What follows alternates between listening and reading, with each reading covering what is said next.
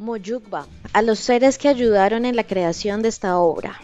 Yo rindo homenaje al creador del universo. Yo rindo homenaje al alba del día. Yo rindo homenaje al ocaso. Yo rindo homenaje a la tierra, morada de los seres humanos. Yo rindo homenaje al que dirige, al mayor de la casa, al oricha de la casa. Yo rindo homenaje a la parte de afuera donde vive hecho. Yo rindo homenaje a las estrellas, a todas las constelaciones de los astros. Yo rindo homenaje al dios de la adivinación, a la luna, a Ocho. Yo rindo homenaje a las 400 divinidades de la derecha. Yo rindo homenaje a las 200 divinidades de la izquierda. Yo rindo homenaje al sol en el tiempo que vuelve a empezar. Agua fresca para apaciguar la ira de las deidades. Camino fresco, casa fresca, dinero fresco, hijo fresco. Fresca la salud predestinada y el buen carácter. Agua para los difuntos, agua fresca para la casa, agua fresca para el sol. Nuevamente despertamos al Supremo y a todos los familiares muertos. Te reverencio y te honro hoy. Reverencio a la ocha y a los difuntos. Te reverencio y doy lugar a quienes están en el cielo. Reverencio al que ha desaparecido Permiso a todos los adivinos difuntos, de las madres de santos difuntos, de los padres de santos difuntos, de todos los muertos, de la casa, de todos los familiares, de todos los muertos que viven en la tierra, y a los que viven al pie del Creador. Oriki Egun. Alabanza a los ancestros.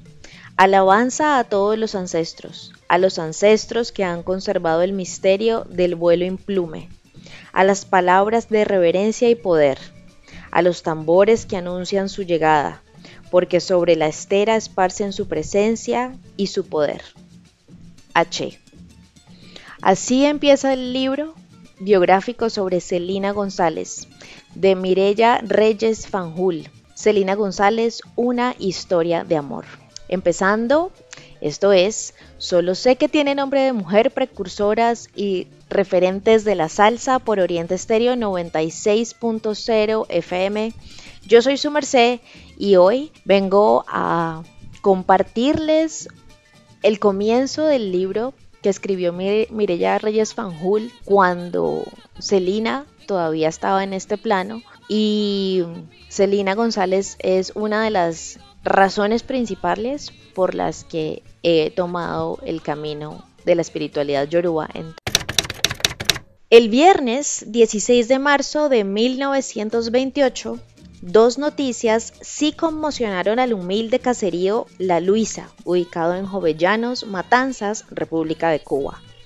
Una arrancó lágrimas de los ojos marchitos de los viejos que pelearon en las dos guerras de independencia, cuando de voz en voz corrió como la pólvora que el coronel del Ejército Libertador, Fernando Figueredo Socarrás, secretario de la Cámara en 1875, aseguraba que la bandera devuelta por España entre los trofeos de guerra reclamados por Cuba era efectivamente la enseña de la de Majagua, la bandera del padre de la patria, la de Yara, que regresaba de nuevo a la tierra de la que nunca debió salir donde cumpliría con el legado histórico que Carlos Manuel de Céspedes le había asignado.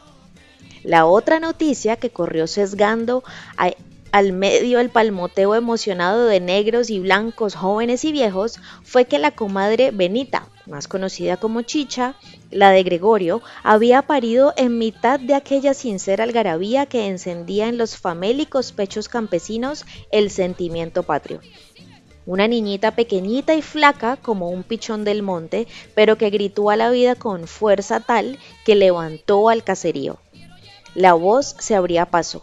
A Gregorio y a Chicha les ha nacido otra muchachita. Motivos hay para el holgorio. Las mujeres ayudan a la parida. Unas avientan en los fogones el caldo de gallina, otras seleccionan los pañales, otras recogen a Jesús y Ángela, que entre asustados y contentos por los berridos de la hermana, corretean y atisban por entre las tablas de palma del bohío. Más Rafaela, la comadre que ayudó a Chicha en el trance del paritorio y recibió en sus manos curtidas de antigua negra esclava el primer hálito de vida de la pequeña, la envuelve en el blanco pañal y, llevándola sobre el opulente seno, la estrecha suavemente contra su corazón. Así, sin saberlo, le transmite el legado ancestral que la acompañará por siempre, Con delicado gesto, pone en los brazos de Gregorio la niñita de ojos inmensos y cabellos negrísimos como los de él, mientras el padre da libertad al sentimiento que se le revuelve dentro en su pecho de poeta y clama. Abre la mañana hermosa con rayos del sol sitiero, y es el sinsonte el primero que besa suave a la rosa, mientras el zorzal se posa en la cerca junto al río que corre al libre albedrío por una sabana bella, hermosa como esta estrella, dueña del corazón mío. Así, ayudaba ayudada a nacer por las manos amorosas de una negra conga, escoltada por la bandera que marcó el inicio de nuestro largo proceso de independencia y venida al mundo en el seno de una humilde familia que había fundado su hogar donde el paisaje parece querer explotar de color y diversidad, se abrió a la vida Celina González Zamora, acariciada por la décima Guajira y los cantos de alabanza a Ochun, que en su nacimiento se fundieron y llevaron a sus venas y al torrente claro de su voz el sello vernáculo de Cuba, un, un cuyo suelo clavó firme su raíz como la palma, para soltar al viento en los cuatro puntos cardinales lo mejor de nuestra música campesina. Les recuerdo que estos son fragmentos del libro Celina González, Una historia de amor, de la escritora cubana Mirella Reyes Fanjul.